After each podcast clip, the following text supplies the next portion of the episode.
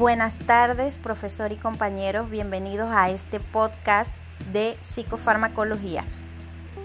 ¿Qué es un neurotransmisor? Los neurotransmisores son sustancias químicas creadas por el cuerpo que transmiten señales, es decir, información, desde una neurona hasta la siguiente a través de unos puntos de contacto llamados sinapsis. Cuando esto ocurre, la sustancia química se libera por las vesículas de la neurona presináptica, atraviesa el espacio sináptico y actúa cambiando el potencial de acción en la neurona postsináptica. Receptor. A nivel de neurona denominamos receptores al conjunto de proteínas que forman parte de la membrana neuronal o glial, ya que se ha demostrado que también poseen algunos receptores y que actúan como medio de comunicación con el exterior de la célula.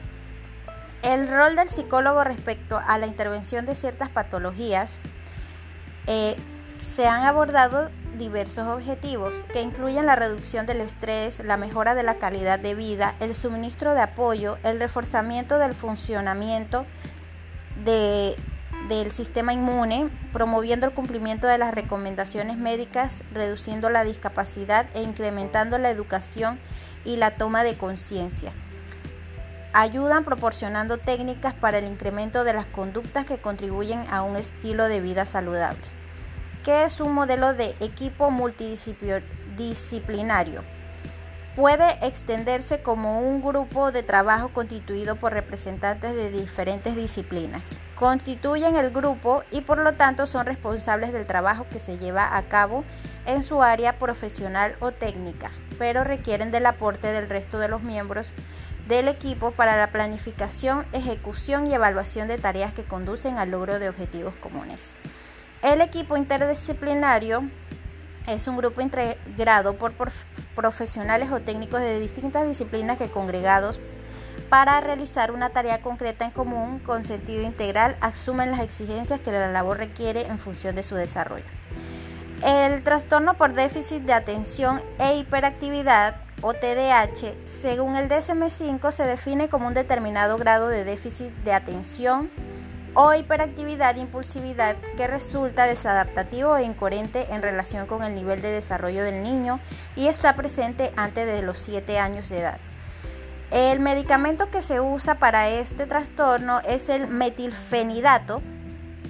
Los psicoestimulantes se están considerando actualmente en el tratamiento de primera elección del TDAH.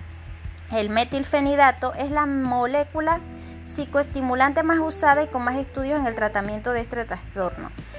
Actúa inhibiendo la recaptación de dopamina y noradrenalina mediante el bloqueo de los transportadores de dopamina y de noradrenalina. El rol del psicólogo en la intervención de los trastornos del neurodesarrollo. Él proporciona orientación y asesoramiento para mejorar la comunicación, resolución de posibles problemas y relaciones familiares, ya que una buena o mala evolución de los trastornos del neurodesarrollo depende de ello.